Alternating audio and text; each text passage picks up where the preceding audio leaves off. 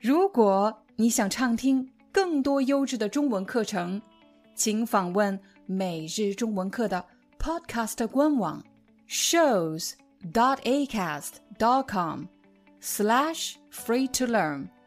我们的付费会员通道为您提供无广告干扰的高质量收听体验，想听多少就听多少。欢迎你来到今天的中文课。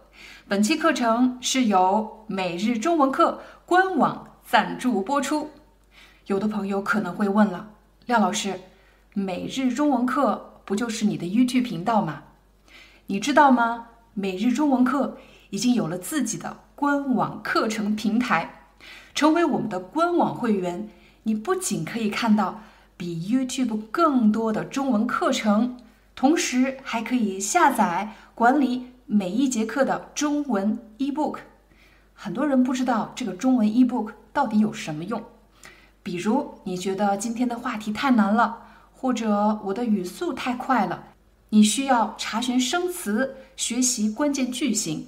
我们的幕后工作人员已经把每节课的字幕编写成了一篇篇的中文文章，在文章里我们会标注出。关键词汇、核心句型，帮你更快、更高效地掌握每节课要学习的内容。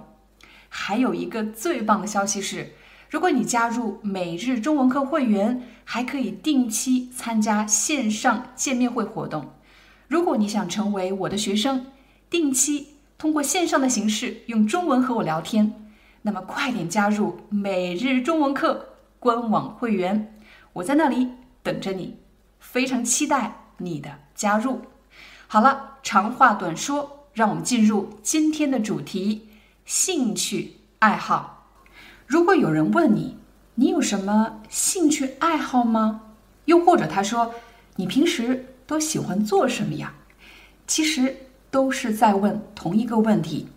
我们假设你喜欢摄影，就是你喜欢拍照的意思，应该怎么回答呢？你当然可以说，我的爱好是摄影。你没有必要重复说我的兴趣爱好是摄影，你只需要说我的爱好是摄影。又或者你可以说，我平时喜欢拍照。又或者我平时喜欢摄影。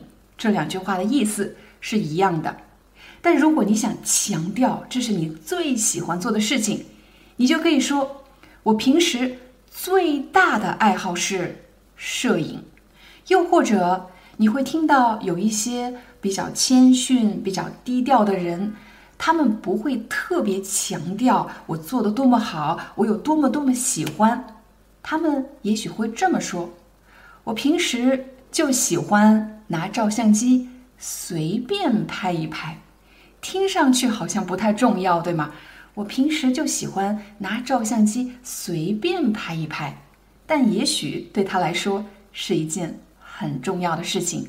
只不过这样的表达听上去比较谦逊，比较低调。大家也可以套用刚才学习到的句型来练习表达你的爱好。请大家用：我平时最大的爱好是是什么呢？我平时最大的爱好就是。烹饪，我特别喜欢做饭。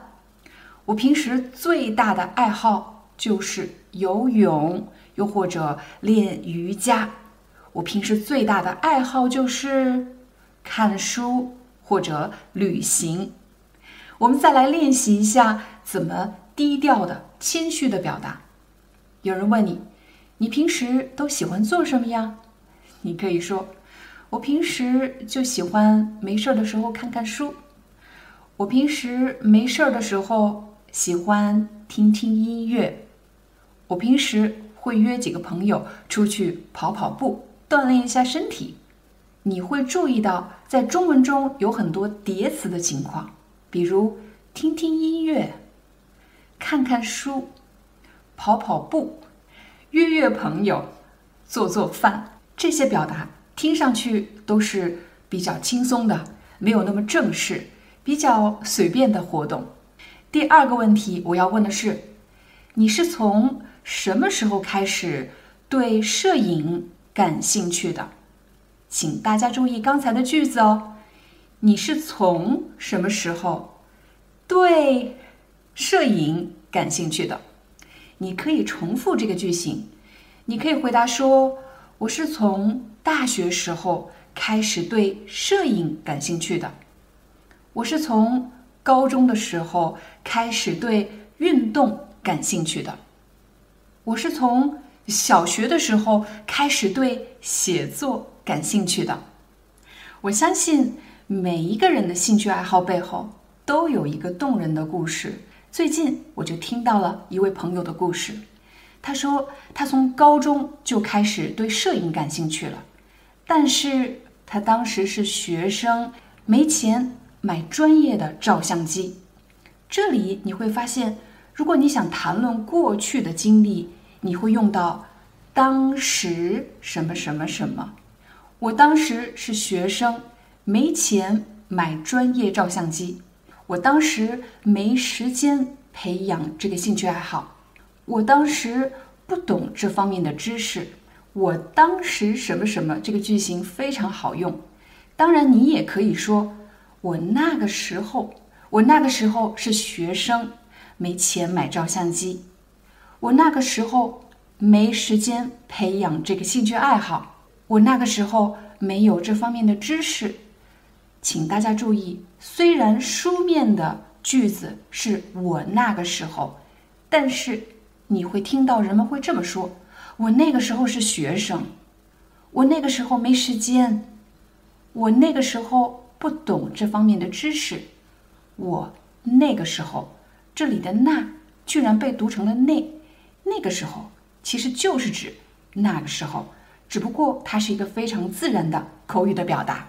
一个人如果想培养兴趣爱好，你不仅要有时间。”而且有时候还要投入大量的资金，你要有钱才行。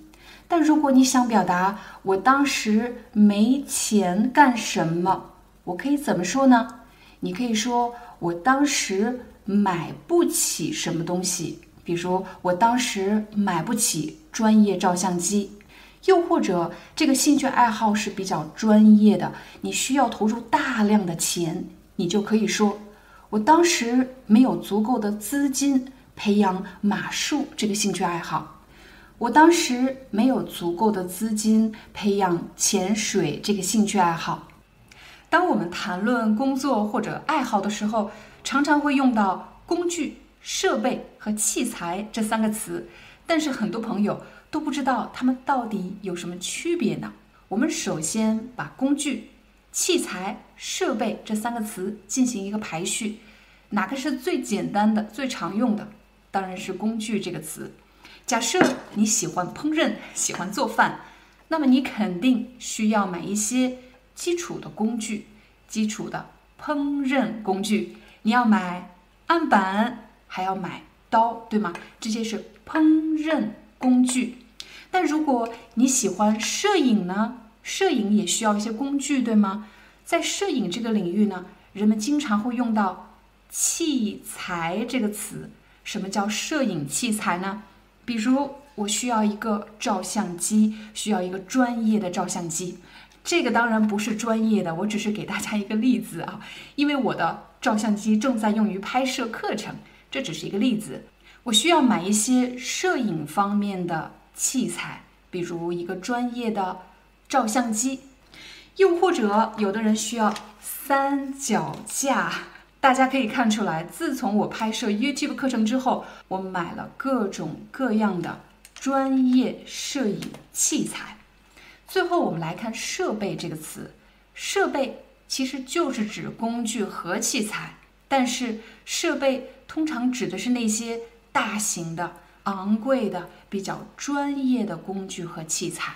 你现在看到的是我的一个小小的工作室，一开始可能只是一些小的拍摄工具，对吗？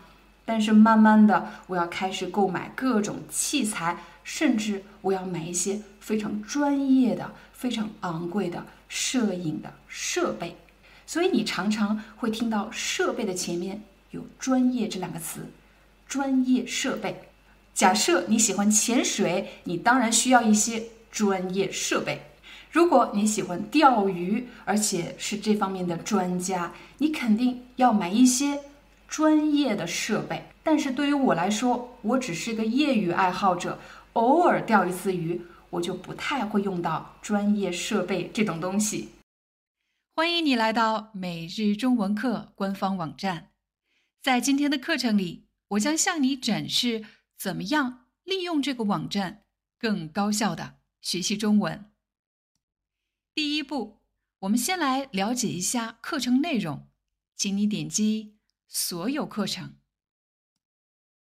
在所有课程页面，我们汇集了目前制作的所有课程，包含 Podcast 课程，还有视频课程。